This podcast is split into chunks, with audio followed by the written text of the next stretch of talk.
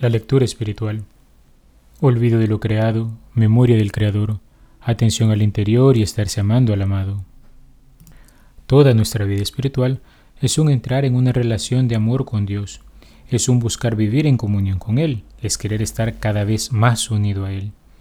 De hecho, clásicamente, la fase más alta del camino espiritual ha sido llamada la vía unitiva, en la que el alma se da por completo a Dios en una unión de amor transformante. Y esto no es otra cosa sino eco del primer mandamiento del Decálogo. Amarás al Señor tu Dios con todo el corazón, con todo el alma y con todas tus fuerzas. Ahora bien, ¿cómo podremos amar a aquel a quien no conocemos? Quien conoce la verdad ama con pasión, decía Santa Ángela de Foliño, quien de alguna manera expresaba lo que los antiguos teólogos decían, nihil volitum quim precognitum, no se puede querer, no se puede amar aquello que no se conoce.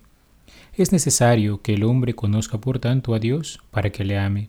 De ahí la gran maravilla de que nuestro Señor, infinito en misericordia, ha querido revelársenos, manifestársenos, salir a nuestro encuentro, de modo que podamos conocerle.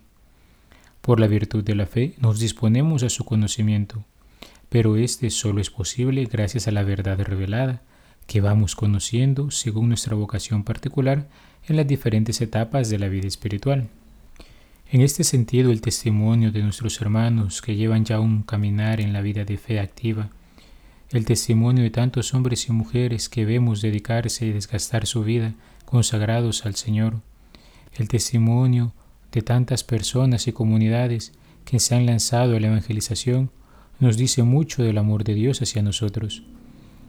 Pero no podemos desestimar también el trabajo que hemos de realizar personalmente, cada uno, en la formación de nuestra mente y de nuestro corazón a través del debido estudio.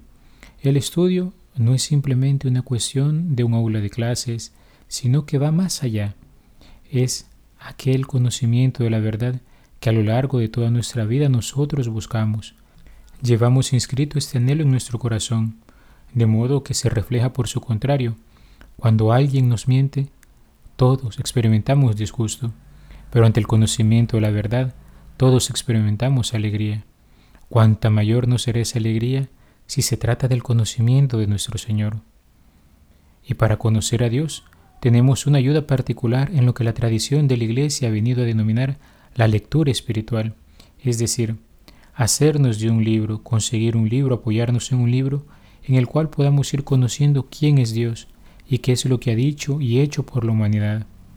Ya por ejemplo el Papa San Juan XXIII decía en su decálogo La Serenidad, solo por hoy voy a dedicar 10 minutos a una buena lectura, porque así como el alimento es necesario para el cuerpo, la lectura espiritual es necesaria para el alma. El campo de la lectura espiritual es vastísimo, porque podemos meditar una verdad de fe del catecismo, la obra de Dios en la vida de un santo, la enseñanza que un santo quizás ha recogido de su relación personal con el Señor, las diferentes maneras en que una persona quizás ha vivido su experiencia de vida de fe. De mil y un modos, la lectura espiritual, los libros espirituales, buscan llevarnos a conocer cada vez más a Dios para amarle más. De este modo, a través de este recurso, alimentamos nuestra oración y nuestra sed de Dios. En ella le conocemos, nos adherimos a Él y por tanto nos movemos cada vez más a amarle. Ya el padre Arroyo Marín, a quien numerosas veces hemos citado, decía, es incalculable la benéfica influencia de un buen libro. Es un excelente amigo con quien se puede hablar cuando uno quiera, que nos pone delante ejemplos de los santos, condena nuestra indiferencia, nos recuerda los juicios de Dios, nos habla de la eternidad, disipa las ilusiones del mundo, responde a los falsos pretextos del amor propio, nos proporciona los medios para resistir a nuestras pasiones desordenadas. Es un monitor discreto que nos avisa en secreto, un amigo que jamás nos engaña, un juez que decide con imparcialidad, un profeta que anuncia la verdad sin lisonjas ni halagos. No es importuno, puesto que le tomamos o dejamos cuando nos place, ni contradictor, puesto que nos ofrece sus pensamientos sin disputar con los nuestros, ni indiscreto, pues no da sus consejos sin saber si los seguiremos o no ni susceptible de envidia, puesto que nos deja en libertad de discrepar de sus consejos o preferir los de otros.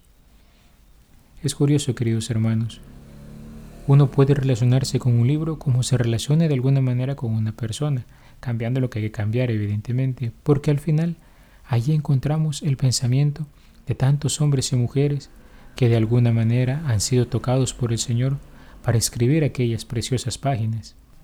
Claro está, queridos hermanos, que el primer libro que hemos de considerar será siempre la Biblia, la Sagrada Escritura. Bien lo decía San Jerónimo, desconocer las Escrituras es desconocer a Cristo. Y en este sentido, queridos hermanos, nunca hemos de temer tomar el libro en nuestras manos, tomar la Biblia en nuestras manos, hojear sus páginas, contemplar su palabra. El Papa Francisco numerosas veces nos ha invitado a cargar con nosotros un pequeño Nuevo Testamento, el cual podamos tomar cada cierto tiempo para rumiar la palabra de Dios, para alimentarnos de ella. Podríamos comenzar por ahí, luego meditar las cartas de San Pablo y posteriormente pasar al Antiguo Testamento, o incluso podríamos hacer una lectura de corrido. De hecho, existen personas que han establecido y elaborado planes de lectura de la Biblia de modo que podamos organizarnos a meditarla en un año. Del modo que sea, queridos hermanos, sea que lo hagamos de este modo, sea que lo hagamos a través de las lecturas de la Santa Misa, nosotros tenemos que tener mucho contacto con la Santa Palabra de Dios. En ella encontramos realmente un tesoro valioso donde podemos encontrarnos tú a tú con el Señor. Ciertamente al inicio convendrá muchas veces que también nos apoyemos en un comentario acerca de la Biblia, en un comentario acerca de los pasajes que escuchamos o que leemos, de modo que podamos también nosotros adentrarnos, porque el punto con la lectura, queridos hermanos, es ir configurando nuestra vida, nuestro pensamiento, según las categorías del Evangelio, aprender a leer la realidad de modo que podamos interpretarla a partir de esas categorías. También, queridos hermanos, hemos de considerar la lectura de la vida de los santos, porque sus ejemplos nos estimulan y nos alientan a ser mejores. ¿Cuántas personas no han buscado cambiar su vida al contemplar la vida de muchos santos? Hay otros que quizás serán más dignos de admiración que de imitación. Sin embargo, siempre nos motivarán, nos enseñan que el cielo es posible, que vivir según el corazón de Jesús, aunque cueste por algún tiempo en esta tierra, será recompensado eternamente en el cielo. Meditar la vida de los santos también nos lleva, queridos hermanos, a inscribir en nuestros corazones ese anhelo y ese deseo de Dios. A veces escuchamos expresiones como aquellos que dicen, ¿y para qué voy a la iglesia si miren para ser pecador como fulano, como mengano, para comportarme así? Y se nos olvida que realmente los que estamos todavía en esta iglesia peregrina de Dios, vamos camino hacia el cielo. ¿Quiénes son los modelos acabados de imitación de Jesucristo? Los santos.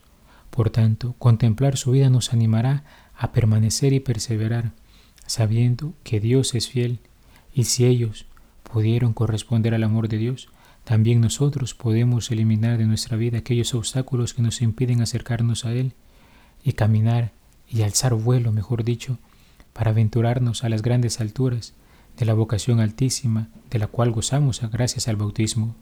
También podemos meditar y estudiar y contemplar libros clásicos como las Confesiones de San Agustín, la Imitación de Cristo, uno de estos grandes libros que han pasado de generación en generación quizás en nuestras familias y que todos los que lo han leído han sacado abundantes frutos.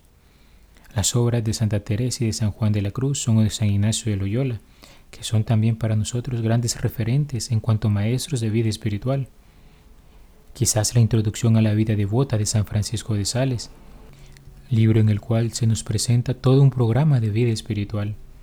Podemos contemplar también el libro de la práctica de amar a Jesucristo de San Alfonso María de Ligorio, que busca encender nuestros corazones en un amor ardoroso por nuestro Señor.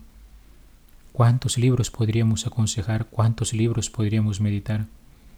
Y esto que decimos de la lectura espiritual, también lo deberíamos tener presente acerca de nuestra formación en la fe, nuestra participación en congresos eucarísticos, nuestra participación en las diferentes formaciones que se nos ofrecen en las parroquias, todo esto ayudará a configurar nuestro corazón con el corazón de Jesús. ¿Qué tipo de cosas veo en el Internet? Videos, lecturas, imágenes. Todo esto debería también llenar mi corazón. Todo esto debería también ayudarme a edificarme en mi relación con el Señor. Dios nos está hablando constantemente, pero también hace falta que nosotros hagamos el ejercicio desde nuestra libertad de acoger su palabra, de acoger su voz, de saber reconocer lo que nos quiere decir tanto en las sagradas escrituras como las enseñanzas del magisterio de la Iglesia, como los ecos que resuenan de estas en la vida de los santos, en sus enseñanzas, en sus libros, en sus vidas. Queridos hermanos, en este día, ¿por qué no meditar acerca de esto? Porque al final, queridos hermanos, la lectura espiritual tiene como meta encender nuestros corazones en amor por el Señor, motivarnos, movernos y darnos ciertas categorías también para interpretar la realidad en la que vivimos. Recordemos aquel famoso dicho de San Ignacio de Loyola en sus ejercicios espirituales. No el mucho saber arte satisface, sino gozar internamente de aquello que se ha aprendido. Que el Señor nos conceda esta gracia en este día. He sido el Padre Juan Carlos Cuellar desde la parroquia Santa Lisa en Altavista. Que Dios te bendiga. Alabado sea Jesucristo, por siempre sea alabado.